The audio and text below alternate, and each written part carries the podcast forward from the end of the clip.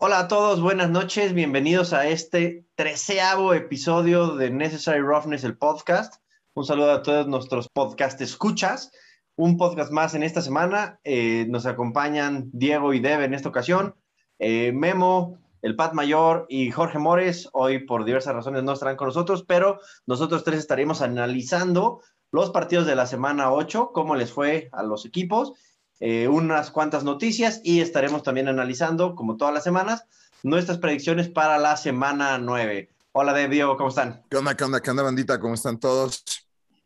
Pues sí, mala onda que, que no pueden estar Memo, el Pat Mayor y, y Mores. Y pues 13 cabalístico, buena suerte para nosotros, mala suerte para muchos en NFL. ¿Qué onda? ¿Cómo están? Pues otra vez te cago. Realmente los mandamos de vacaciones un ratito, vamos a ver si así funciona mejor, igual y ya no los regresamos de sus vacaciones. así es.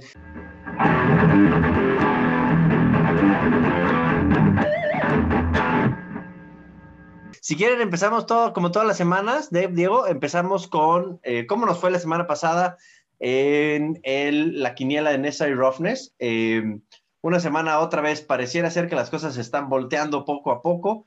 Eh, Memo y Rafa, o sea, sé yo, eh, estamos liderando esta semana con 10 puntos, empatados con el público. Por ahí, en, en, segundo lugar está Jorge Mores con 8 puntos, el Pat Mayor y Debrick con 7 puntos, y por ahí el buen Diego con... Comenzando con todo. Avanzando con todo, pero sin puntos, poco a poco. con unos picks, como dice Deb, con unos picks locos que más bien parecieran ser unos picks bastante malos. Pero bueno, todos hemos tenido una semana. Les recordamos para todos los que están siguiendo cómo van avanzando. Como saben, Diego se integró la semana pasada este, y empezó con el score más bajo, que era el mío, 66 puntos. De ahí partimos todos otra vez hacia adelante. ¿Qué pasó en esta semana 8? Eh, todos este, nos fuimos con la finta de que los Cardenales eran un equipo invencible. Claramente Green Bay nos dijo lo contrario. Por otro lado, los Bengals este, nos quitaron a todos un punto. Por ahí los Jets se metieron a un, este, un lugar en la quiniela donde no pensábamos con un coreback nuevo, novato, White, una locura, ya estaremos hablando de eso. Por otro lado, eh, todo el mundo fallamos otra vez. Tom Brady nos dejó en ridículo a todos. Los Santos de Nueva Orleans se llevaron ese partido. Solamente Diego no le atinó a que los Colts a que los Titans ganaban. Todo el mundo fuimos Rams. Em, por ahí solamente Memo, Diego, yo y el público fuimos con Pittsburgh. Solamente eh, yo y Jorge fuimos con, bueno, y el público fuimos con las Águilas de Filadelfia. Solamente Diego no le atinó al San Francisco contra los Bears. Todos fuimos contra los Bills. Por fin, Memo, Memo, por fin, el fan de los Pats que ni siquiera en las quinielas le va en contra a los Pats. Por fin se le hizo ganar una semana con los Pats contra los Chargers. Rarísimo, ya platicaremos de ese partido. Ese partido me tocó a mí, lo platicaré al rato. Este, Diego cayó en la mala suerte de Trevor Lawrence. Diego, échate los capítulos de las semanas pasadas para que aprendas a no volver a cometer ese error que hice yo durante varias semanas. Solamente yo y el público le fuimos a los Broncos. No hay ninguna sorpresa, claramente y todos fuimos Dallas y todos fuimos Kansas. En ese último casi perdemos todos, ¿va? Eh, ¿Cómo vamos después de ocho semanas? En primer lugar está Jorge Mores con 84 puntos. En segundo lugar, empatado con el público, está Debrick. En tercer lugar está Memo con 77 puntos. Eh, yo en cuarto lugar con 76 y el Pat Mayor en quinto con 74 puntos y Diego con 72. Quedan muchas semanas, todavía todo el mundo puede ganar.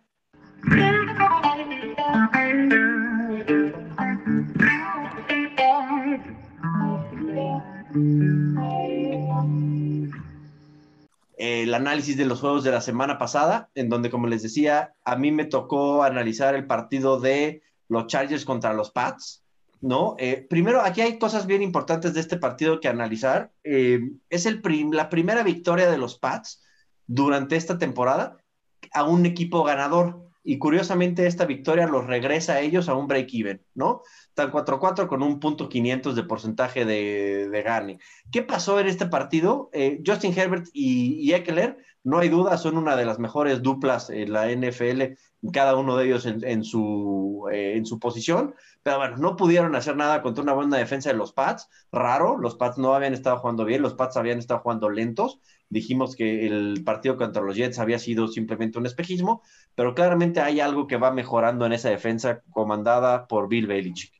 Justin Herbert tampoco con un mal partido, 223 yardas y dos touchdowns, pero dos intercepciones. Dos intercepciones de Adrian Phillips eh, de los Pats, ¿no? Una de ellas con un pick six, curiosamente, es un ex Charger de Los Ángeles, Adrian Phillips, ahora con los Pats. Y otra, un poco también para que lo vayan viendo ahí para su fantasy, eh, Christian Barmore, el defensivo de los Pats, hizo un partido memorable, hizo miserable el día para la línea eh, ofensiva de los Chargers. Creo yo que por ahí fue este, el, el key takeaway, ¿no? Este fue un partido bueno de ambos, de, ambos equipos, no pensábamos, al menos yo la semana pasada no lo pensé así, no pensé que hubiera ninguna forma en la que los Pats pudieran ganar, me sorprendieron bien, los Pats han seguido ganando, pero ojo, siguen siendo, siguen teniendo eh, fumbles, tuvieron su sexto fumble en ocho partidos, solamente están atrás de Kansas, este que va con ocho de, de líder, un equipo así de inconsistente, vaya, hoy va 4-4, le ganó a los Chargers, pero no va, no va a llegar a playoffs este, en Inglaterra si no ajusta, pareciera ser que ahí va, pero bueno, no, no, no tanto, ¿vale? Para mí sí fue un pésimo partido de Herbert, tuvo menos de la mitad de los pases correctos. y, este, y 18 lo, de 35, sí. Lo que, lo que habíamos alabado de él todo el largo de la temporada, que usaba a todos, esta vez pues falló. Yo creo que se sentía en deuda con Keenan Allen, le echó casi todo ese güey. Y después, pues el resto se los dio, creo que a, al pound for pound de Eckler. Por ahí creo que ni siquiera Eckler fue el que mejor corrió, güey, fue Justin Jackson. Entonces, pues para mí fue un mal planteamiento del juego de los Chargers. Eso y que la defensa de, de Patriotas jugó súper chingón. Nos dieron ese resultado, ese pick six fue súper clave. Yo creo que fue un juego con una mitad para cada uno de los dos equipos. La verdad es que el primer medio creo que fue un poquito injusto con los Chargers. Jugaron eh, mejor que los Pats, los tenían a cierto punto dominados. O sea, esa defensa había seguido muchas yardas, pero no lograron capitalizar. Para la segunda mitad, pues como es costumbre, esos Pats ajustaron bastante bien y pues ya no tuvo forma de los Chargers de, realmente de seguir dominando el juego como lo estaban haciendo. Aún así se mantenían en, en contienda súper, súper, eh, súper bien, pero pues, esa última intercepción de Herbert, la verdad, ese pick six, se acabó con todas las ilusiones de los Chargers y ahí fue donde se acabó realmente el juego. O sea, esa fue yo creo que la clave del partido, de un, de un partido que fue una mitad para cada uno muy, muy, muy parejo. Y ese pick six, pues al final eh, terminó por decantar la balanza para los Pats.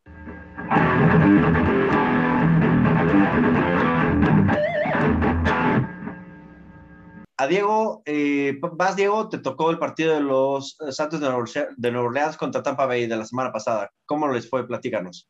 Pues mira, la verdad es que es un partido que a mucha gente sorprendió. Honestamente, yo inclusive lo había platicado con Debrick, eh, ahora sí que fuera del aire, e inclusive en el podcast que tuvimos de, de Fantasy, lo platicamos un poquito. Yo veía a esos Saints, eh, eh, pues no favoritos, pero los veía ganando. Ya no cambié, yo me piqué en la quiniela ya por tema de tiempos, pero yo sí veía esos Saints. La verdad es que creo que fue la confirmación de que esa defensa de los Saints ya recuperó, la verdad es que bastante, bastantes piezas y se está viendo muchísimo mejor. Es una defensa que contra la carrera es muy, muy, muy, muy buena. Y pues al final eh, vimos lo que hemos visto los últimos tres juegos de Brady contra los Saints, en que el plan de juego defensivo de los Saints ha logrado contener muy bien a Brady. Sabemos que Latimore va sobre Evans, le quita a Evans como tal a, Brady y Brady con la falta de opciones que tiene, ya que Antonio Brown y que Gronkowski pues realmente no están sanos. Gronkowski ya apareció en este partido, pero en muy pocos, con muy pocos snaps y con espasmos en, y dolores en la espalda, pues se retiró pronto el juego, realmente no lo utilizaron y pues todo recayó en, en los hombros de, de, de, Godwin, como al menos yo lo, lo platiqué con, con Debrick en el podcast, como se esperaba. Y pues esa defensa de los Saints se veía bastante bien. Aquí este juego trae un, una muy, muy, muy mala noticia realmente para el porvenir de los Saints que es pues, la caída de James Winston por, todo el año. Realmente Winston, si no había sido espectacular, la verdad es que había logrado ya poder mantener una ofensiva al menos estable y, con un plan de juego definido, sobre todo con la eh, que sigue Tyson Hill en, el protocolo de conmoción. Pues realmente habían logrado establecer un muy buen plan de juego para poder sacar los partidos y con una defensa que ya está pues, más sana de cómo venía estando durante la temporada y que se ve cada vez mejor la verdad es que pintaban muy bien esos Saints. Creo que van a tener que replantear ciertas cosas. Hoy que terminó el, trade deadline y que no ficharon a ningún coreback y que me parece que van a acabar por confiar esta temporada por Tyson Hill para todo el resto. La verdad es que es creo que un, asterisco bastante importante para el porvenir de los Saints, sobre todo por el tema del plan de juego que ya venían eh, estableciendo, ¿no? Eh, yo creo que de Tampa no sorprende el hecho de que Fournette realmente no haya tenido un partido como había tenido los dos anteriores. Sabemos que la defensa de los Saints contra la carrera es un top 5 y sobre todo pues, los Bucks se, recargan mucho en el brazo de Brady, ¿no? Que aquí Brady pues al final eh, con dos intercepciones, y cuatro pases de touchdown, pero pues, también fue por todas las oportunidades que tuvieron. O sea, realmente durante el segundo medio y también debido a la lesión de Winston, pues los Saints no pudieron mantener series de ofensivas largas ni constantes, pues le dieron el balón mucho tiempo a Brady, tuvo muchos snaps, lo que le permitió tener pues, las 375 yardas que, con las que acabó en el juego, pero realmente eso creo que sí es un punto eh, importante, pues no tanto en, estadísticas podríamos pensar si alguien no vio el juego, que Brady pues, tuvo relativamente un muy buen juego, ¿no? Realmente necesitó de muchos snaps y de muchas oportunidades para lograr los números que normalmente necesitaría, ¿no? Y que yo creo que si Winston hubiera seguido en el partido, este partido se hubiera acabado antes y no tuviera al menos las oportunidades que tuvo Brady para poder eh, pues generar las estadísticas que tiene, ¿no? Brady lleva cinco intercepciones en el año y dos fueron en este juego, ¿no? Entonces sabemos que esos Saints se le indigestan bastante, ese plan de juego del coordinador defensivo, pues eh, creo que es la, la pócima con, con Brady. Se enfrentan otra vez en semana 15. Vamos a ver qué ajustes pueden hacer y qué piezas recuperan eh, tanto los Saints a la ofensiva como también los Bucks con Antonio Brown y con Gronkowski para ver este segundo enfrentamiento. Pero pues realmente yo creo que a destacar mucho el juego pues es esa, la defensa de Nueva Orleans sobre todo, ¿no? Y pues, que, que, ese perímetro también de, de, de Tampa todavía está muy, muy, muy mermado. La defensa eh, tiene que levantar también un poquito la mano en partidos donde Brady pues, no pueda generar los puntos que normalmente genera, ¿no? Pero fíjate, Diego, yo creo que en este hacia adelante, coincido contigo, James Winston, los Santos tienen un problema grave, ¿no? Este, mm, grave, grave, grave. No sabemos qué van a hacer. Este, este equipo de porcillo, lo he dicho muchas veces, James Winston a mí no se me hace un quarterback este, elite, ni mucho menos que vaya a llevar a un equipo al Super Bowl, incluyendo a los Santos este, pues por lo menos era algo, ¿no? Era algo con lo que podían trabajar los Santos y que les estaban funcionando relativamente bien. Entonces, a ver qué van a hacer, pero a mí lo que me gustó de este partido, y yo soy completamente el, el blanco y negro con Dev en esta parte, a Dev le encantan los partidos donde hay corredores, donde hay este, golpes en la línea, a mí me encantan los juegos donde hay muchos pases, hay muchas, este, muchas jugadas aéreas, donde las carreras a mí la verdad no me gustan tanto, me gustan mucho más las trayectorias y los pases a wide receivers, tight ends. En este, en este partido hay algo bien importante y estuvo bien interesante. Hubo 21 diferentes receptores entre ambos equipos. Eso la verdad hizo que por cualquiera de las otras cosas, pues el partido la verdad es que estuviera bastante entretenido con independencia de otras cosas. Este, y eso pues se agradece, ¿no? Que los equipos abran el playbook, le busquen por todos lados, ¿no? Este, ya sea con receptores, con corredores, pero que busquen jugadas raras este, y sí, pues mala onda lo de Jamil Winston, la verdad es que la, la forma en la que lo bajaron a este, estuvo este, bastante, bastante desmedida. Eh, creo yo que además es un poco de mala suerte cómo estaba él parado, si él hubiera estado parado de otro lado, pues probablemente no le hubiera pasado nada, pero bueno, ojalá que esperemos una pronta recuperación para este coreback que aún cuando regrese no creo que lleve a los Santos a ningún lado. Yo tuve varios sentimientos encontrados en este juego. Dime que querías que ganara Tom Brady. Neta es que. no mames, por supuesto que no, güey. Pero sí me dolió la lesión de, de Winston. O sea, sí, güey, no, no, no, no. No estaba lanzando como lanzaban los bucaneros, así pases larguísimos y eso, pero ya estaban encontrando pues cómo jugar a la ofensiva y eso, eso, eso era lo interesante que traían los Santos y la defensa, pues bien lo vemos, ya está, ya está al 100. Pues Tom Brady ya con su clásico pick six. De hecho, mm. platicar con un cuate, güey, hay que apostar todas las semanas un pick six a Tom Brady, seguramente vamos a ganar buena lana cada semana, güey. Bueno, no todas, pero, pero ganamos más de lo que perdamos. Este, eh, esos fueron mis sentimientos encontrados, porque pues por un lado estaba contento de que la defensa de los Santos está bien. Eh, la otra parte es, ya sabemos, o al menos nos pasó la temporada pasada, qué pasa cuando los Santos ganan los divisionales y luego se enfrentan en playoffs. La neta es que no quiero volverme a ilusionar como el año pasado de que tenían perfectamente medidos a los bucaneros y de repente llegaron playoffs y toma la barbón, ¿no? Yo creo también que van a ir con, con, con Tyson Hill la verdad, Trevor, Trevor Simeon no lo hizo mal, pero sí, sí, o sea, por supuesto que tiene que ir Tyson Hill, ¿no? Solo esperemos que, pues, que sigan jugando o, o encuentren cómo jugar juntos, porque, por ejemplo, cuando estuvo Tyson Hill el año pasado, cámara básicamente no, no servía de absolutamente mucho, ¿no? Entonces, este, pues por ahí creo que empezaron a decir que querían un trade por Obi Jr., que bueno que, que no se armó porque ese güey solo iba a venir a romper el vestidor.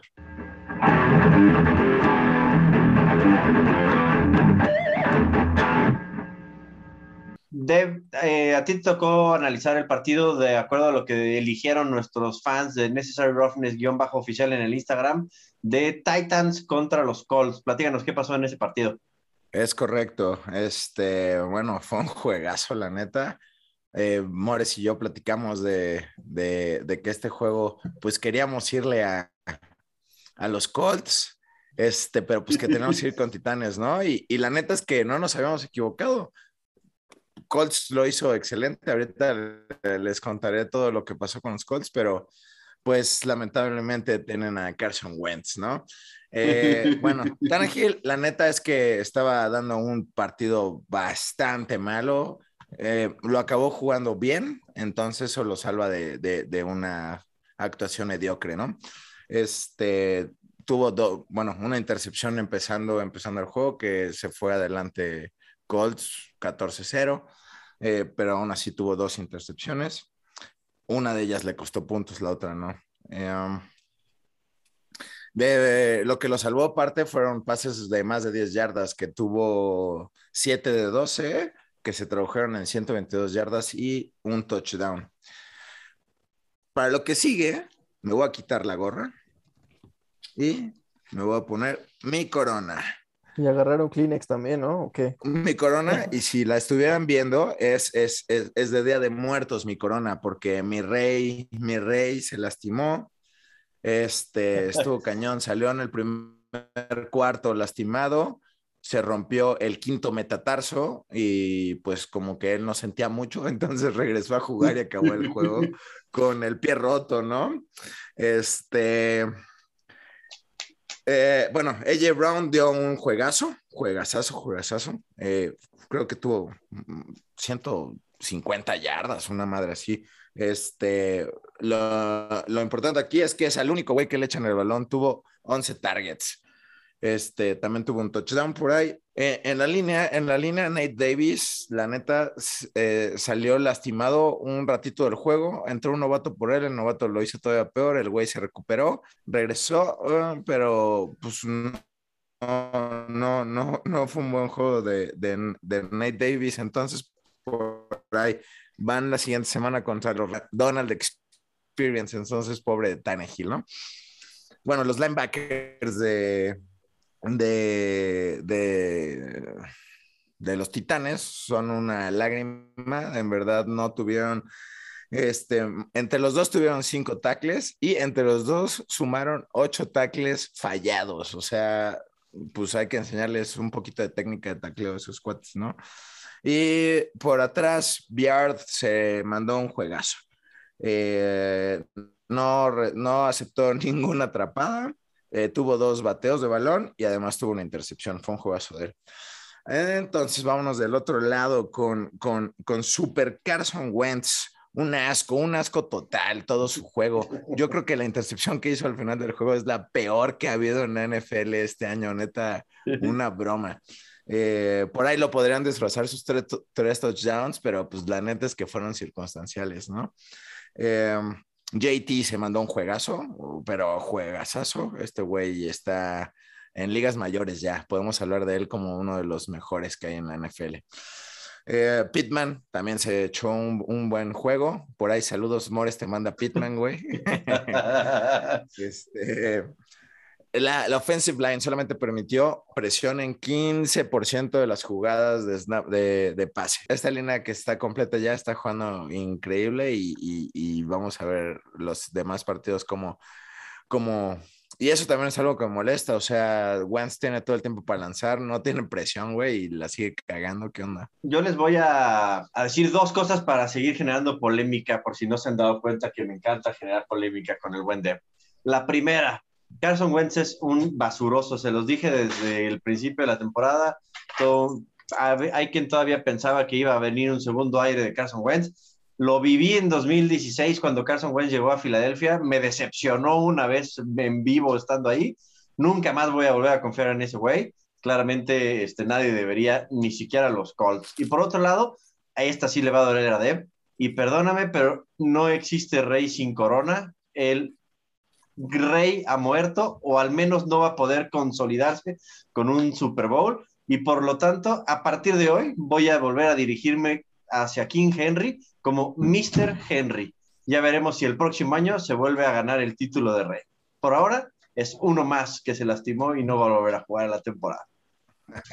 Como dices nomás, va a regresar a playoffs, güey, pero no, no, o sea, con Titanes nunca va, nunca va a ganar ni jugar un Super Bowl, ni siquiera, güey. Probablemente este, Lo de, lo de Wentz, eh, pues, güey, o sea, no, no, no es un buen coreback, pero pues si tiene todo el tiempo del mundo, no solo necesitas un coreback promedio. Espero que, pues, que deje de ser las estupideces que hace ese güey y se juegue con el librito y listo, ¿no? Cuando eh, viene de Rivers no es muy difícil, ¿no? Exacto, güey. Tú, Diego, ¿qué? ¿Te gustó este juego, no? Pues mira, realmente yo creo que pues, era un juego donde yo fui Colts, lo veía bastante, bastante claro el, tema de que Colts sacaban el juego. Creo que Tennessee viene, muy, muy diezmado a, la ofensiva. La verdad es que pues, si tú te imaginas un juego en el que Julio no inicia ni siquiera el juego, en el que solo está AJ Brown sano y en el que Henry en la primera mitad ya anda tocado, pues realmente no ves razón por la cual pues, los Colts no pudieran sacar el juego con todo su equipo sano, ¿no? Yo creo que aquí lo, lo, lo, preocupante, sobre todo los Colts, sí el tema de Carson Wentz, que dices tú que la última eh, intercepción fue horrible, yo no sé cuál fue peor, la primera de estilo Mahomes también es realmente asquerosa, o sea, realmente esa, no, no Perdón, la cagué, la cagué, me refiero a la del final del juego, no la de overtime, sí, sí, sí, justo. es horrenda, o sea, lo de Wentz realmente fue, fue de un coreback promedio que cometió errores infantiles. O sea, yo creo que esa es la clave. Sigue siendo para mí un coreback promedio que puede cumplir y que puede llevar a los, esa ofensiva de los Colts y poderla manejar, pero con esos errores infantiles es imposible. además, que, además no, no, logran estar adelante los Colts, iban ganando al final del primer este, tiempo. Eso le pasa a Carson Wentz todo el tiempo, iban ganando 17-14. No, y cuando fue el pick six iban 24-24 empatados. Sí, ese es un tipo que, vaya, nunca hemos dicho que Carson Wentz no pueda anotar, sí, sí anota.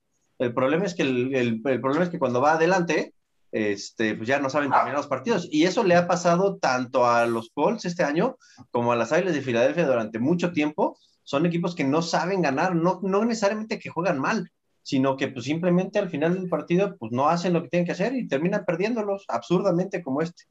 Y güey, yo... date, date, digo yo creo que lo más preocupante no creo que sea tanto el juego de la ofensiva como tal de los Colts, porque al final logró poner 31 puntos en la pizarra. Yo creo que lo, porque al, final todos sabíamos que Carson Wentz no era el coreback élite que iba a venir a resolver esa ofensiva y que sobre todo esta ofensiva se iba a basar en la línea ofensiva y en la carrera como tal, o sea, en Jonathan Taylor, en poder mezclar bien esos corredores y poder establecer el juego por tierra.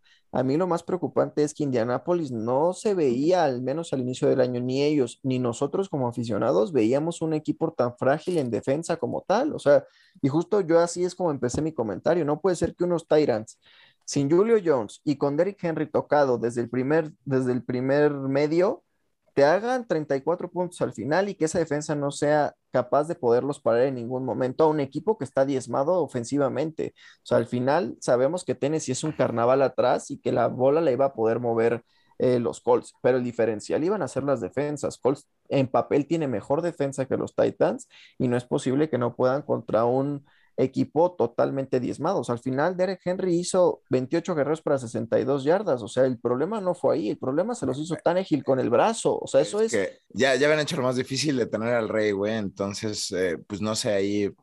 Y la línea no jugó mal, güey. Presionaron a Tannehill. Güey, pues hay que buscar qué pedo atrás, ¿no? Sí, ¿no? Y, y, yo creo que el problema es más a largo plazo, porque al final sabes que Wentz te va a dar buenos juegos, juegos regulares y uno que otro error, pero al final es qué vas a hacer con ajustar esta defensa hacia adelante. Creo que con este juego se te fueron muchas de tus, de tus expectativas para playoffs. Era clave ganar este juego, sobre todo contra rival divisional. Y al final, pues el haberlo perdido, porque ya perdió los dos contra Tennessee, o sea, trae un déficit súper importante y a pesar de que Tennessee ahora se vea diezmado porque no tiene ahora sí que la clave de su ofensiva, pues no veo cómo los Colts realmente puedan recuperar eh, pues el terreno que ya perdieron, ¿no? Exacto, y además que los Colts tienen un problema grave. Son 98 millones de dólares los próximos cuatro o cinco años que los mantienen atados al famosísimo Carson Wentz, ¿no? Y hablando un poco de atorados este, y gente que está atorada en un solo lugar, entramos a la sección, damos paso a la sección de las noticias.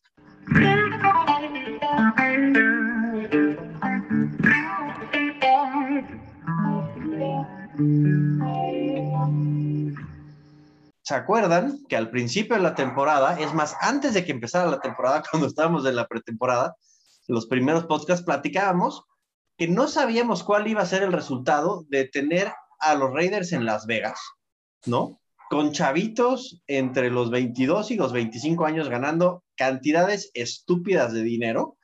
Este, y no sé si alguien trae el dato específico, pero hoy se cumplieron nuestros pronósticos.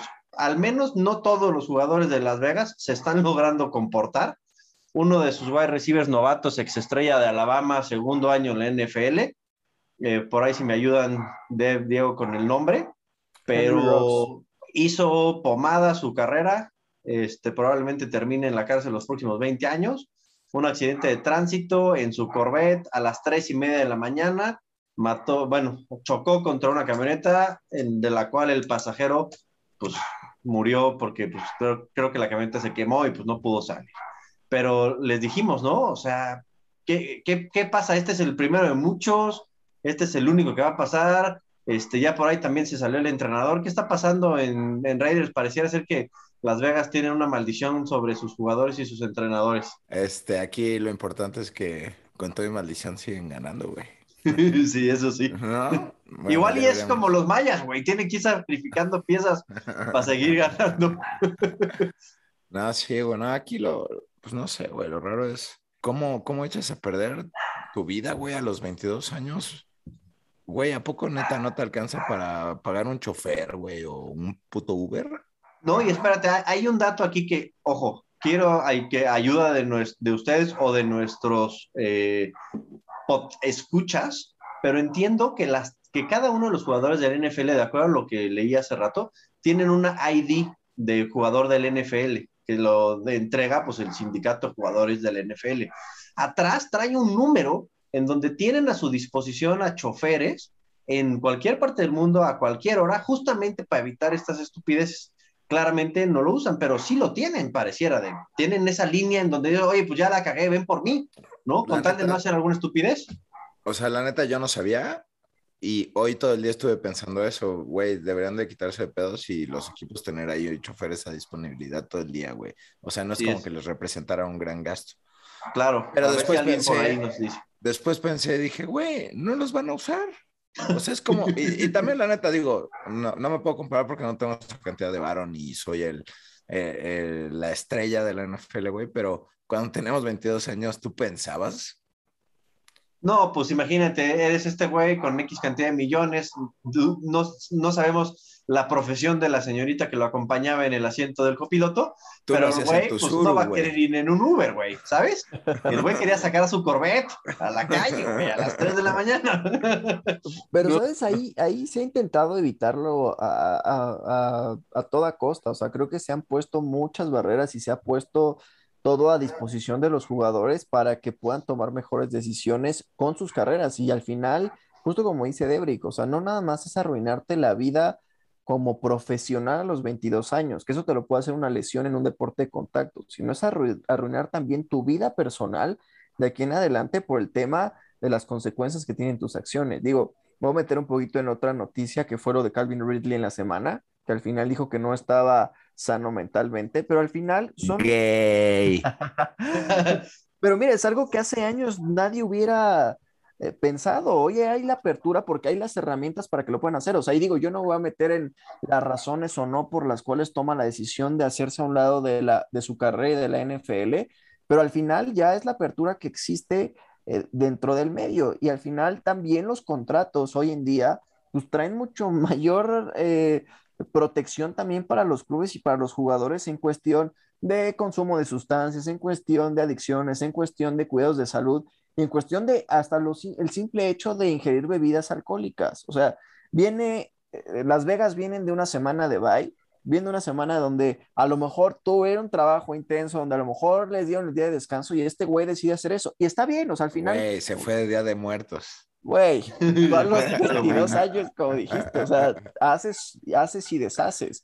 Pero, aquí el tema no es, o sea, seguramente hay alguien atrás que le está diciendo, oye, güey, esto no deberías de estar haciéndolo, pero al final, pues es el reflejo, ni siquiera yo creo que tampoco de los millones, porque como dice ahorita Rafa, o sea, viene en su segundo año de, de contrato, o sea, ni siquiera es cuando ya estás ganando como enfermo mental. Sí, sigue, todavía en esta parte, ¿no? sigue sin ser un tipo, vaya, para nosotros, para ellos, ¿no? Es un, es un sueldo en el que no está ganando una cantidad importante de dinero. Pero recordemos que en el colegial no les pagan y muchos de ellos vienen en donde igual el sueldo de ellos de primer año es lo que nunca nadie en sus familias ha ganado nunca en la vida, ¿no? Eso, además de que te imaginas hoy en día ser un jugador de los Raiders de Las Vegas en Las Vegas, difícilmente te deben de cobrar hasta una coca, güey. Entonces, probablemente no necesites el, no necesites varo para ir a volarte los sesos, probablemente te los vuelen gratis por ti, ¿no? Claro. Sí, sí, claro. Pero justo de eso yo, pues estuve todo el día pensando en eso, madres, ¿no? Y, güey, 100% se me viene a la cabeza el güey más barrio de barrio de todo el barrio de Oakland, que es Marshawn Lynch, güey. O sea, no creo que nadie venga de más abajo que Marshawn Lynch, güey. Y ese güey, ¿cuándo escuchamos que andaba haciendo mamadas? ¿Cuándo escuchamos que anduviera pegándole a su vieja? Ese güey es el güey más marihuano del mundo ¿Y cuando vimos que ese güey lo detuvieran por drogas o algún No, al contrario, era un tipo que era conocido por irse, ¿no? Hay, hay un video muy famoso. En metro, güey, aquí se subió el metro, güey. Navidad, Navidad, güey, ¿cómo que Navidad? Si en una semana es Thanksgiving y en el Hood nadie come, cabrón, ¿qué voy a hacer en, Navidad, en, Thanksgiving? Pues ir a repartirles pavos a estos güeyes, ¿no? eran tipos que pues, vienen del mismo background, pero finalmente, pues no sé si es que tengan algún coach atrás de vida, hagan alguien que les ayude mentalmente a, no, que no se les suba. Eso, las skills que comía Marshall Lynch le hacían que el cerebro no le corriera mucho, que digamos. Este, pues justo eso, en lugar de estar investigando los golpes en las contusiones, güey, deberían de investigar qué, qué es lo que ocasiona ese tipo de conductas, güey, ¿no? Probablemente sería más útil, güey, sí, sin duda. Además de lo que decíamos hacia lo que iba Diego, es, ya habíamos dicho en los primeros programas, Diego, alguna vez entramos en alguna discusión de, oye, pues si este güey ya no se siente bien y no tiene las ganas, o, déjeme poner quizá una mala palabra, pero no tiene los huevos para ir a, enfrentar una jugada con tal de cachar el pase, de darse un buen madrazo, pues lo que decíamos, y mi punto en esa ocasión era, pues yo agradecería que ese güey se retirara, ¿no? ¿Por qué? Porque hace que, pues yo, yo quiero ver o me encanta ver a mi equipo en donde todos se rifen, ¿no? Obviamente, pues sí, como aficionados quizás nosotros no somos los que tenemos el perjuicio, pero en todo deporte, ¿no? Este, en hockey yo prefiero ver a un güey que neta no le huya a los golpes y pues que se le caigan los dientes con tal de meter un gol, ¿no? En la NFL también, un güey que la va a cachar, pase lo que pase. En la Fórmula 1, el güey que está dispuesto a chocar y en una de esas te matas. Pero si no tienes ese tipo de, de jugadores o pilotos, por ejemplo, pues no van a dar el 100% y eso hace pues, que el deporte no esté en su máximo nivel. Entonces, pues si estás en el profesional ganando esa cantidad de dinero, pues tienes que dar el máximo nivel, pase lo que pase. Eso, para eso te pagan. Si no estás dispuesto, pues está bien, abre la puerta y te vas, ¿no? Sí, claro, pero como dices, creo que el problema va muy, muchísimo más a fondo, o sea, por lo que dices, o sea, él deja tú que no vaya con toda la jugada o que no haga todo lo posible por atrapar el pase. Hoy en día su cabeza no estaba dentro del terreno de juego, no estaba ni con su equipo ni con su carrera, estaba en echar desmadre y hoy, y hoy ahí tiene las consecuencias. Y al final hoy, si se quiere arrepentir, si se quiere replantear, hoy es tarde. ¿Por qué? Porque hoy ya lo tiene ahí. O sea, hay jugadores que pueden cometer este tipo de errores, que se van de borrachos y lo que quieras, y al final, pues puedes recapacitar y volver a tomar el rumbo, pero hay ciertas acciones que tienen consecuencias muchísimo más severas y que justo es lo que yo estaba leyendo hoy, ¿no? Lejos de si llega a tener cargos eh, que impliquen cárcel o no de manera personal, pues al final también hay un reglamento interno en la NFL y la lista del comisionado ya lo tiene ahí esperando en caso de que no tenga sanción. ¿Qué digo? En este caso, ese para mí creo que es el menor perjuicio o la menor consecuencia puede tener. Exactamente. o sea, el menor problema es que vuelva a jugar al fútbol no americano. O sea, ese es el menor de los problemas. Creo que ahorita la consecuencia es sí para la familia que perdió a, la persona que no la debía ni la temía o no lo sabemos, pero al final no es su culpa porque de acuerdo al peritaje, pues es totalmente responsabilidad de Rox. Pero pues al final, ahorita lo que va a enfrentar es, pues ahora sí que la lucha por su libertad, ¿no? Entonces, pero en caso de que la llegara a conservar, pues también el tema de tu carrera y de tu porvenir, que de alguna forma ya tenías establecido, ya tenías las bases hacia adelante, pues lo tiraste todo por la borda por no estar justamente, como decías, concentrado en dar el 100% a tu equipo, a tu profesión y a ti mismo como profesional. Y como decíamos, muchos de esos jugadores de ahí son el parteaguas y es la esperanza de toda una familia, inclusive una comunidad, ¿no? O sea, no solamente tiró por la borda su propia vida, sino también la de todos los que estaban alrededor. Pues sí, esperemos que Henry Rock sea fanático de The Longest Yards y tenga mejores este, snaps que Adam Sandler, porque se me hace que por ahí va a ser su futuro próximo. Para pronto, hasta nunca Henry Rocks, hasta nunca Calvin Ridley.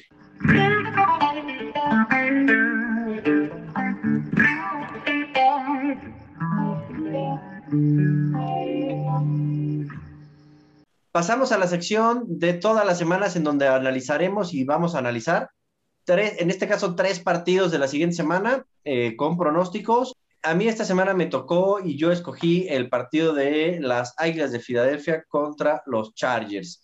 Eh, este partido, de las Águilas de Filadelfia son el equipo local, eso eh, pesa, pero parece, parece que no mucho que digamos. hay dos o tres takeaways. Eh, como ya lo dije en el partido anterior que estaba analizando de los Pats contra los Chargers, eh, lo más importante de este equipo es sin duda son Herbert y Eckler, ¿no? Son dos jugadores que se conocen bien, juegan bien, son de los mejores en su posición, una de las mejores duplas de toda la NFL. Sin duda, tienen mucho para hacer pedazos a una defensa de los Eagles que no está jugando este, y no está en sus mejores años. No es de las peores, ¿no? Pero tampoco es una defensa buena. Este, y entonces yo creo que en este caso pues van a ganar los Chargers. Por el otro lado, ojo, las Águilas de Filadelfia ofensivamente no son esas Águilas de Filadelfia, no van a meter 44 puntos todas las semanas. Es una victoria totalmente este, originada y totalmente driven porque enfrente de ellos tenían a los Lions. Este, claramente los Lions nunca van a hacer nada, al menos no esta temporada. Ya por ahí alguien decía que el head coach de los Lions debería tener un poquito de dignidad y retirarse. Entonces, ojo, los, las, las águilas de la semana pasada no son las águilas de Filadelfia. Ese es un equipo que jugó en su nombre, ¿no? Y por el otro lado, Hurts, em, vaya, no tuvo un partido ni siquiera en estadísticas que pareciera ser que hicieron 44 puntos. El güey solo tuvo 100 yardas, ¿no? Este, el problema esto, o la ventaja de él es que todo corrieron mucho la defensa de los Leones, la defensa por tierra de los Leones es bastante peor que la defensa por aire, entonces creo que muy inteligentemente las Águilas pues evadieron, ¿no? Entonces, pues no va a ser suficiente, los Chargers sí tienen una defensa bastante más poderosa, tienen una, una defensa tanto por aire, en acarreos, una buena secundaria, linebackers buenos, este, no van a dejar que Hurts corra como corrió la semana pasada, a 10 yardas promedio cada vez que hay un acarreo. No creo que las Águilas tengan absolutamente nada que hacer contra los Chargers, aún cuando las Águilas van a estar jugando de locales en su casa.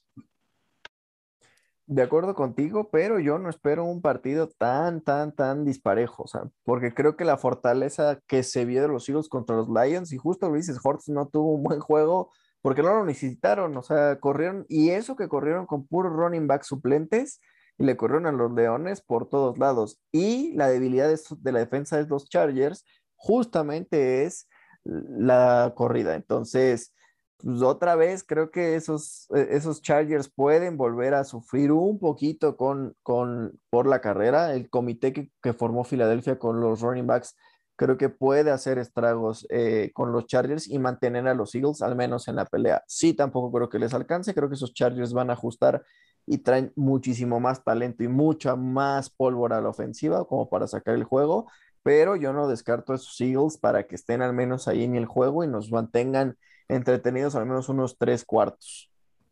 O sea, güey, ¿crees que, que les benefició la, lesión de Miles Sanders? Creo que les benefició un poquito que Siriani o sea, recapacitó un poco y, el plan de juego lo basaron un poquito más en, en los running backs. O sea, realmente me gustaría ver, y que creo que lo vamos a ver contra los Chargers, un plan de juego muchísimo más establecido, porque cualquier cosa que hayan Em, preparado para la semana contra los Lions, se fue por la borda en el primer cuarto. O sea, en el momento en el que les empezaron a dar una madriza, la verdad es que cualquier plan de juego se fue a otro lado. O sea. Güey, a mí me sorprendió ese juego de los Lions, pero bueno, no es el que compete hablar ahorita. Ah, yo más allá de hablar del juego, voy igual, voy Chargers, güey, no creo que tengan mucha chance los, los Eagles. Pero quiero hablar de, de Bonte Smith, güey. ¿Qué, de, qué decepción. O sea, yo sabía que no iba a ser jugador físico. DK, DK Metcalf, J. Brown, güey, no sé.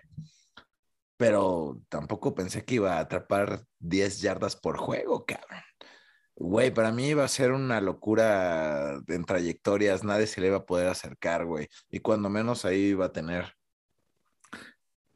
este, recepciones, pero además de que, o sea, además de que tiene un poco de culpa la parte de Jalen Hurts, aún así, güey, cuando yo veo, cuando las rutas y eso, no lo veo tan despegado, no lo veo corriendo chingón, güey, o sea, no, no sé qué esté pasando, la neta. Mira, yo creo que es un jugador que sí, al final viene a ganar el Heisman, pero pues, el nivel del NFL es otro boleto.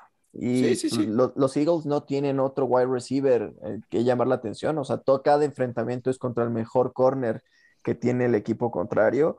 Trae un coreback que lanza deficientemente y lanza muy poco. Entonces, realmente en cuestión de oportunidad, tiene muy poca oportunidad en todos los juegos.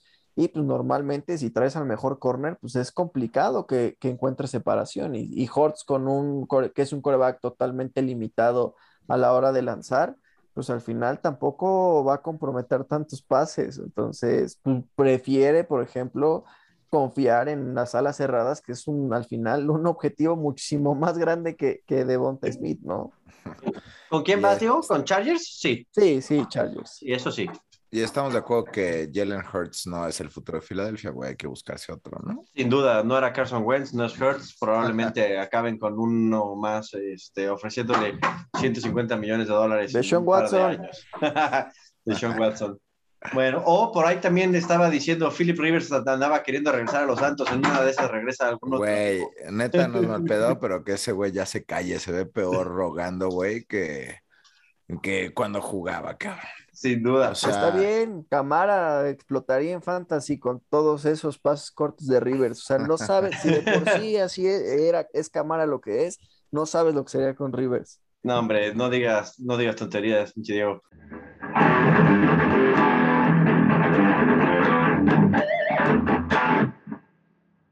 ¿Qué juego escogiste para esta semana, Diego? Vamos con Cards contra los Niners juego divisional y la última llamada para esos Niners. Eh, esos Niners jugaron, ahora sí que el juego por la sobrevivencia contra los Bears, lo acabaron sacando. Y hoy le tocan esos Cardinals y creo que los Astros están alineando para que al menos los Niners tengan una opción. Eh, Kyler Murray salió tocado del tobillo en la última jugada del, del juego del jueves por la noche contra Green Bay. Eh, se habla que se puede perder una o dos semanas tiene más días de descanso para poder enfrentar el juego esta semana, pero en caso de que no juegue Kyler, creo que equilibra un poquito la balanza para que los Niners puedan tener oportunidad. Es la última llamada para los Niners. Al final, eh, la ventaja que traen ahí ya los Cardinals en la división es importante y, eh, yo creo que, y yo lo platiqué con Debrick al inicio de la temporada, que se me hacía a mí la división más pareja de toda la NFL al final creo que han decepcionado por X o Y, eh, tanto Seahawks como los Niners, pero esta es la última llamada, entonces espero la verdad es que los Niners saquen un, el playbook y realmente se pongan las pilas para poder sacar este juego contra los Cardinals. Eh, los Cardinals ah, la defensa no se vieron esa defensa dominante que se había visto en los partidos anteriores contra Rodgers sin wide receivers. Entonces se vio que le pueden hacer daño. Y la verdad es que Garópolo dio creo que el mejor juego, sí, de la temporada. No sé si es un top 3 de, lo que le hemos visto en San Francisco, pero pues, se, comió a Trey Lance, o sea, dos touchdowns por tierra y desde cuándo Garópolo sabe correr. Entonces, cuidado con que esos Niners pueden dar el campanazo. Sigo yendo Cardinals, creo que el talento de los Cardinals puede estar ahí, pero Creo que ahí hay un asterisco en este juego en caso de que Kyler no juega, no juegue. Y también de Andre Hopkins salió tocado el partido pasado, traía ella molestias en la semana. Entonces hay que ver cómo evoluciona el tema, pero pues esos Niners se pueden encontrar los Cardinals en el peor momento de la temporada de los Cardinals en cuestión de juego y en cuestión de salud. Entonces, yo no coincido con esa parte, güey. O sea, sin duda coincido contigo que los, este, que los Cardinals, perdón, que los 49ers tienen una última oportunidad en esta temporada de o dar el punto de inflexión o enterrarse en lo más profundo de su división, pero tiene una mala noticia, van contra los Cardinals, ¿no? Eh, yo creo que sin duda Kyler Murray va a jugar, ya hemos dicho, Kyler, Duda es, Kyler Murray es una bestia, es, es un jugadorazo, este, y pues mala suerte que te toca, o sea, que el partido casi, casi donde decides qué va a pasar contigo el resto de la temporada va a ser contra estos güeyes, en donde no creo yo que los Niners vayan a sacar misteriosamente de la bolsa del mago este, el playbook que no tienen, ni que Jimmy Garapolo de repente de un día a otro se convierte en un jugador este, elite que puede ganarle a un equipo como los Cardinals. Y ojo, creo que algo bien importante y qué bueno que les pasó a esta altura de la temporada Qué bueno que los Cardinals perdieron, que no se sientan que son invencibles. Creo que ningún equipo debería de tener el peso de ser invicto. Este, no, lo, no lo pueden contener, no son, vaya, son seres humanos, no, no logran contener sus emociones. Qué bueno que ya perdieron. Y ojo, los Cardinals saben que no son invencibles. Y entonces, de aquí adelante van a estar, creo yo, Watt, Kyler Murray y compañía, van a estar sumamente concentrados y ahora sí, no creo que vayan a volver a perder un partido en el resto de la temporada. Sin duda, no va a ser San Francisco el equipo que les meta su segunda derrota. Pues Watt estará concentrado en la banca, güey, porque ya está ahora of season. Mandando jugadas a lo mejor. Sí, pues ahí como, como apoyo moral. y no sé, güey, acuérdate que juegan otra vez contra los Rams. Va, va a volver a ser un juegazo, cara. Se va a ser un juegazo. Pero bueno, para, lo que estamos hablando es contra los Niners. Ah, esos Niners no me decepcionaron la semana pasada. Yo también le tengo un cariño extraño a, los Bears y, al final corrieron bien y todo, pero pues igual, sin, sin Montgomery, sin entrenadores, pues está difícil que los Bears logren hacer gran cosa. Pero pues sí, contra los Cards se van a, a presentar, bueno, se van a topar con un equipo que, que pues ya sabe perfectamente todo lo que juegan, menos AJ Green. AJ Green, yo creo que ni siquiera ha volteado a ver el pinche playbook. Este. Entonces, también voy cards y pues ojalá los foreigners les hagan un buen juego porque es un juego divisional y se tienen que pegar con todo, pero pues no veo mucho más allá de, de este juego. De acuerdo contigo.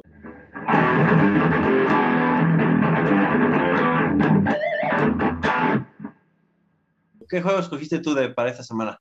Yo elegí el Vikingos contra Baltimore. Eh, agarré este juego porque los dos equipos me parecen bastante impredecibles, güey, la neta. Sí.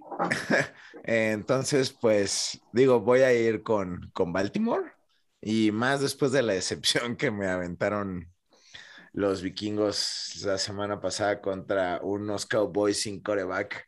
Eh, ojo, no estoy echándole nada al el Cooper Rush, al Cooper Rush. Este, pero pues, güey, vamos, es un coreback que lo que le hemos visto desde la temporada pasada no es, no es que ese güey vaya a sacar todos los juegos de los vaqueros. La neta es que esperaba mucho más de los vikingos. Y acabando este, este, este análisis, les voy a hacer un par, de, un par de preguntas a ustedes. Aquí una parte importante también para el juego, creo que es que los vikingos perdieron a Daniel Hunter por el resto de la temporada. Ese cuate a mí me encanta cómo juega. Lástima que todas las temporadas se lesiona. Y, y, y además Diego siempre se burla de mí porque voy por él en el fantasy y, y, y, güey, pasan dos semanas y adiós Daniel Hunter, ¿no? Esta vez sí no fui por él, la neta. Eh, vamos a ver qué, qué, qué, qué puede hacer la mar. La neta es que los profundos de, de, de, los vikingos son bastante buenos, ¿no? Y, y, Lamar es bastante malo lanzando. Por ahí, por ahí anda jugando bien el Bateman, ¿no? Y todo el mundo le tiene un poco de hype al, al Bateman, yo la neta mm. no, pero por Lamar. Este, pero pues si, si, si, si andan flojos en la línea, Lamar les va a correr y pues así los va a aniquilar, ¿no? Y es lo que no me gusta. Y aquí les quiero lanzar, si quieren uno responde a uno y el otro al otro, pero ¿quién es el problema? ¿Kirk Cousins o Mike Zimmer, güey? Zimmer. Yo me uno a esa respuesta, yo también creo que Zimmer. Cousins creo que ha dado, cuando lo dejan jugar bien y le abren bien el playbook, creo que es un, jugador bastante completo. Creo yo que más bien de repente sus propios este, entrenadores no le tienen la confianza o no le tienen suficiente confianza a las diseñas que probablemente ellos mismos diseñan. Y yo creo que deberían de confiar bastante más en sus jugadas y en su diseño y dejar que Cousins, este, juegue. Cuando eso sucede, la verdad es que da unos flechazos, hasta parece que es un jugador bueno. Antes, antes que sigas, Diego, eh, nota, nota, nota. Acaban de ser campeones los Bravos de Atlanta. Eso. Ya acabó de hacer el mundial bien. 3-2, 4-2, ¿no? sí, güey. Ahora sí, ya te digo. Venga. Pues mira, totalmente para mí, Zimmer. Creo que yo era de los que le tiraba hate a Cousins, pero no creo que sea tanto por el talento de Cousins. Creo que más bien no vale lo que le están pagando los Vikings y creo que eso puso la vara muy, muy, muy alta. Pero sobre todo esta temporada creo que ha demostrado ser un coreback que puede llevar la ofensiva de, de vikingos sin problema. ¿Cuál es el tema con Zimmer? Tienes, yo creo que un top 3 en, en, la posición de running back y el play action prácticamente no lo ocupas como deberías. O sea, esa ventaja de tener un running back del cual se tiene que preocupar la defensiva completamente te abre muchísimas posibilidades en el juego aéreo. Antes se decía que solamente a la partida de Dix el año pasado solo estaba Thielen. Hoy ya tiene a Justin Jefferson, ya tiene a Adam Thielen, o sea, realmente tiene las armas y creo justamente que no ha sido por ejecución de Cousins lo que hemos visto los Vikings esta temporada. Creo que ha sido más por el play calling y por el plan de juego que, ha ten, que han tenido los Vikings, porque inclusive esa defensiva ajustó bastante bien en respecto a, a la temporada pasada. O sea, la ejecución no ha estado mal, creo que ha estado más en el tema del coacheo. Sí, sí, sí. Y este, yo, yo, la verdad es que no entiendo cómo no se quita de problemas y, y, y comienza a ser como lo que hace Bravel, que por, por, cierto no sé qué va a hacer ese güey ahora. Pero pues traes a Dalvin Cook, güey. Entonces preocupa a todas las defensas con Dalvin Cook, güey, y te quitas un buen de presión, ¿no? O sea, sí. no, no, no, estoy poniendo a Dalvin Cook al nivel de Henry, aunque a muchos me han dicho que sí, pero para mí no. Pero para mí Dalvin Cook también es de mis favoritos. Y este, y pues ya te, sí, yo también estoy de acuerdo, pero igual, sin Cousins y con, bueno, no sé, es que tenemos un lack de corebacks. Yo, yo, duro, yo, con pero... esa combinación, vaya, la pregunta hace que pues, los Vikes sean bastante más impredecibles que los Ravens, porque por lo menos los Ravens hacen las mismas pendejadas todo el tiempo. los Bigs, por lo menos, nunca sabemos qué pendejada van a hacer o si no la van a hacer. Entonces yo creo que eso inclina, debe de inclinar, eh, al menos en lo que yo creo, eso inclina esta, en esta ocasión a que el partido se lo lleven los Ravens. Yo voy Vikes. Y me, Claro que voy Vikes. Acuérdense de los picks de Diego de la semana pasada. Y acuérdense que le va a Pittsburgh. Perdóname, pero mis Steelers no me defraudaron la semana pasada y estamos ya en contienda por la división. Pero ahí yo sí voy Bikes. Creo que es el, un equipo súper intermitente que es un volado cada semana.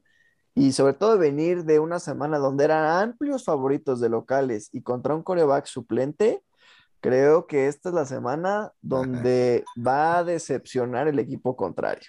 Por Así que vamos bikes. Por ahí este, pueden estar un casi por un 90% seguros de que van a ganar o perder por menos de 7 puntos igual que todo el año, ¿no?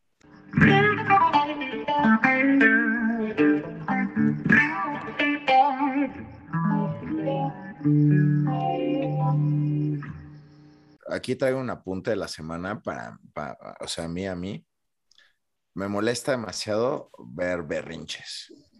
Y más los que vi esta semana de Aaron Rodgers, neta, neta, no tienen sentido. O sea, güey, ¿es fútbol americano? ¿Vas a jugar o, o, solo crees que por ganar y decir que eres dueño del Soldier Field, güey, ya no, cabrón. Ganaste gracias a AJ Green, güey. No ganaste gracias a ti. Y, y, además andas llorando cada jugada, gritando a los árbitros. Güey, ¿qué te sientes? Eres parte del juego, no eres el juego, cabrón. Yo también coincido contigo. Esas pinches actitudes que está tomando últimamente Aaron Rodgers.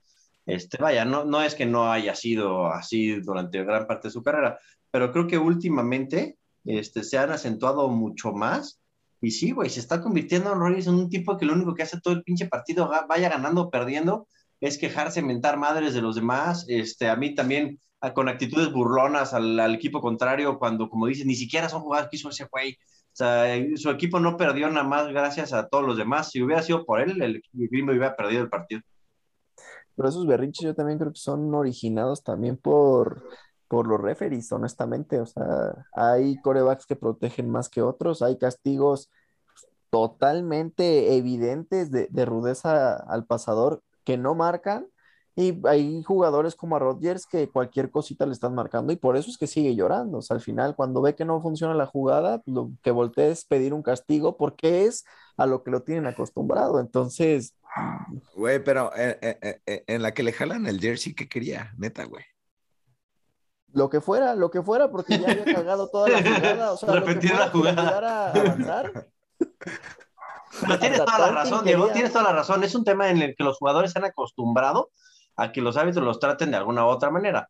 Entonces, este, güeyes como Rogers ya se la saben, y entonces dicen, ay cabrón, pues si me chillo aquí o le hago ahí a la emoción, dice que, que me caigo más duro y se me sale el casco y así, pues en una de esas marcan a mi favor y pues poco a poco voy cansando al, al, contrario, ¿no? Pero, vaya, sin duda, las, las cebras son otro tema que hablaremos otro día, pero vaya, creo que siguen sin hacer un buen trabajo para variar. Eh, hay algo que me ha gustado en general, salvo el primer episodio, nunca hemos hablado de las cebras, güey. Sí. Y, y, está chido porque creo que, pues, esos güeyes no tendrán por qué ser tema de conversación. Sí. Creo que es un trabajo difícil, creo que las reglas lo han hecho más complicado, güey. Pero también hay veces que, se maman. Y, y, y, güey, si de por sí defender ya es complicado, lo hacen sumamente complejo, güey. Sí. Pero bueno, creo que eso ya no va a cambiar justo para defender a los jugadores, ¿no? Pues porque en cierto punto también los ofensivos están desprotegidos. Muchas gracias por habernos escuchado hoy. La neta estuvo bien chido, aunque fuimos pocos. Eh, estuvo bien chido y, y, pues así podemos hablar más, ¿no? Que eso está bueno. Eh, este, exacto, exacto. y, Le pues robamos el tiempo a los demás. Gracias a Diego por ser nuestro, nuestro QB2, ¿no? Siempre rifándose. Nada más que es QB2 de los buenos, ¿no? QB2 como White, buena sorpresa, ¿no? White había jugado uno de los mejores partidos de novato este, y sorprendiendo a esos Jets. Esos cabrones o agarran a ese güey de coreback o yo no sé qué chingados están pensando. Ya sea quien sea el otro coreback, este güey lo tienes que poner a jugar después de lo que hizo, sin duda. ¿Pero es novato, Diego? Sí, sí, sí es novato. Sí, sí es novato. De hecho, Justo lo que es su primer partido profesional. Exacto.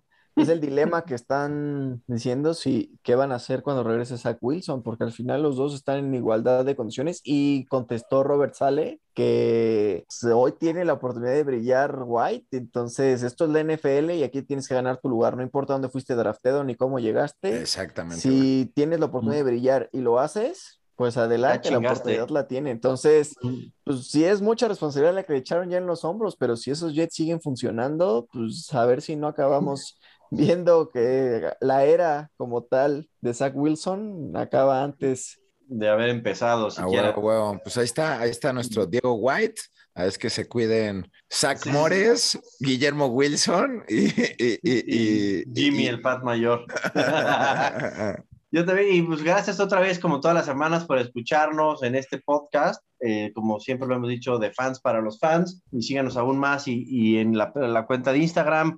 En Instagram es arroba necessary roughness-oficial. Ya tenemos más de mil seguidores en Instagram. Tenemos muchas cosas ahí. Acuérdense que estamos en el Necessary Roughness Bowl participando varios de este podcast, eh, varios de otros podcasts y otras páginas del NFL, pero también hay varios de ustedes que nos escuchan que están jugando con nosotros, ¿no? Eh, que ganaron una dinámica, entonces seguiremos jugando, seguiremos haciendo cosas con ustedes. El chiste es entre todos, como lo hemos dicho, pasar un buen rato, pasar estos ocho meses de NFL, este, y pues seguir, seguir analizando y seguir divirtiéndonos con esto que amamos, llamado NFL.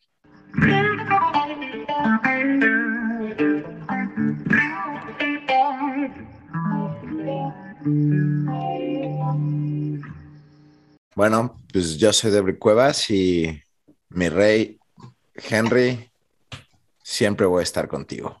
Un gusto haber estado con ustedes. Soy Diego Dorantes y aquí está el Copper Rush para salvar el juego de la semana cuando los demás no están. Yo soy Rafa de Pina e insisto, de hoy en adelante nos referiremos a él como Mr. Henry. El rey tiene que tener corona. Henry no la va a tener este año.